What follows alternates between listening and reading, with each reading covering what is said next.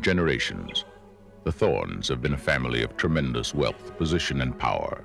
The perfect marriage of Ambassador Robert Thorne and his wife Catherine was fulfilled by the birth of their son, Damien.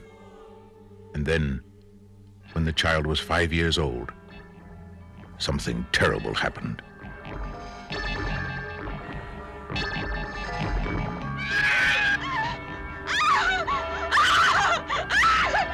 And then it happened again.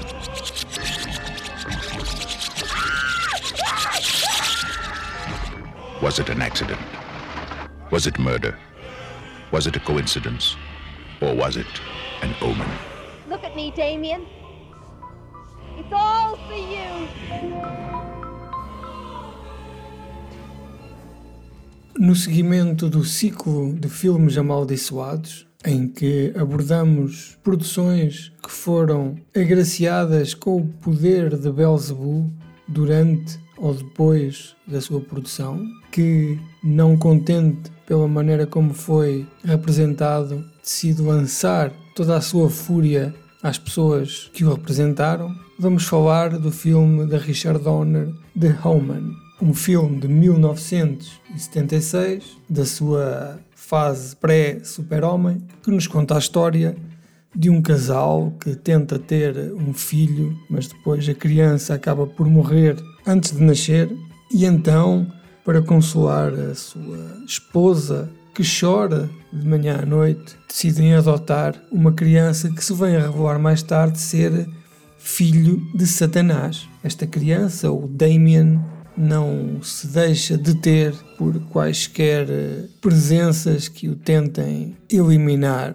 e vai daí, vai matando aquela gente toda, um a um. É um filme que é muito conhecido pela sua banda sonora e também pela representação do filho de Satanás e do famoso 666. Foi, à altura, um colossal êxito de bilheteira. Ainda gerou quatro sequelas, sendo que a última terá sido em 2006 e se não me engano terá também aqui gerado alguns reboots e alguns remakes e o certo é que fez escola e ficou cravado na cultura popular como uma carraça. É um dos personagens principais das primeiras épocas de South Park é mesmo Damien, que é um boneco muito querido, que é filho de Satanás. Aqui, eh, Richard Donner recorreu a todo um imaginário satânico que nós conhecemos maioritariamente pelas bandas de death metal, que tem a ver com as cruzes invertidas, os 666, as marcas do diabo, essas coisas todas. É um filme que eu considero um filme de 5 estrelas. Quando o vi, fiquei muito impressionado e gostei dele e dei-lhe 5 estrelas. Devo tê-lo visto na altura do VHS, voltei a rever mais recentemente. E com mais recentemente eu digo, talvez há 20 anos. E uh, este filme carrega consigo uma poderosa maldição. Os demónios desceram dos infernos até à terra, ou subiram, dependendo do vosso esquema de interpretativo daquilo que são os círculos do inferno, ou se são ou não apologistas da obra de Dante, em que ele criou uma visualização daquilo que é o conceito de inferno, que ainda hoje é uma visualização que está eh, ligada a toda a nossa cultura popular e aos filmes de terror e à literatura e à banda desenhada e à televisão, a tudo. Os tais demónios descem então ou sobem então ao nosso plano para ajustar contas com a malta do filme.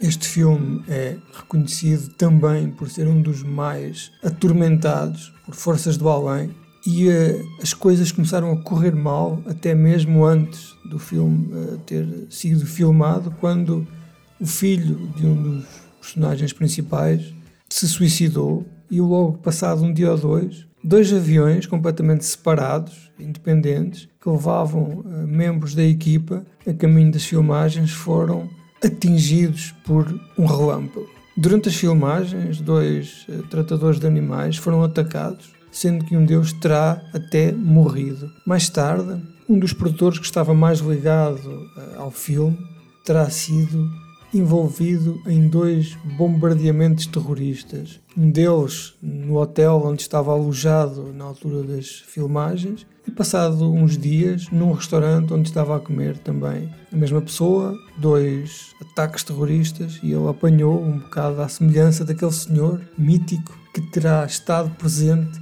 nas duas bombas atómicas. Ele morava em Hiroshima, foi bombardeado e o senhor então conseguiu fugir e foi até Nagasaki, onde tinha família, para se recolher e foi outra vez bombardeado e, ao que parece, terá vivido até idade avançada. Um dos mais horríveis acidentes eh, que ocorreram à volta deste filme e da sua maldição tem a ver com o técnico de efeitos especiais que teve um acidente de carro onde ficou cortado em dois, numa morte super violenta. Poderia até não chamar a atenção e poderia até ter sido considerado uma coincidência se não fosse exatamente igual a uma das mortes que ele uh, criou para o filme. Uma das coisas mais arrepiantes neste filme terá sido um membro da equipa que morreu num acidente numa cidade chamada Damon, muito parecido com o nome Damien do personagem principal, que ficava a 66,6 km do local onde as filmagens foram feitas.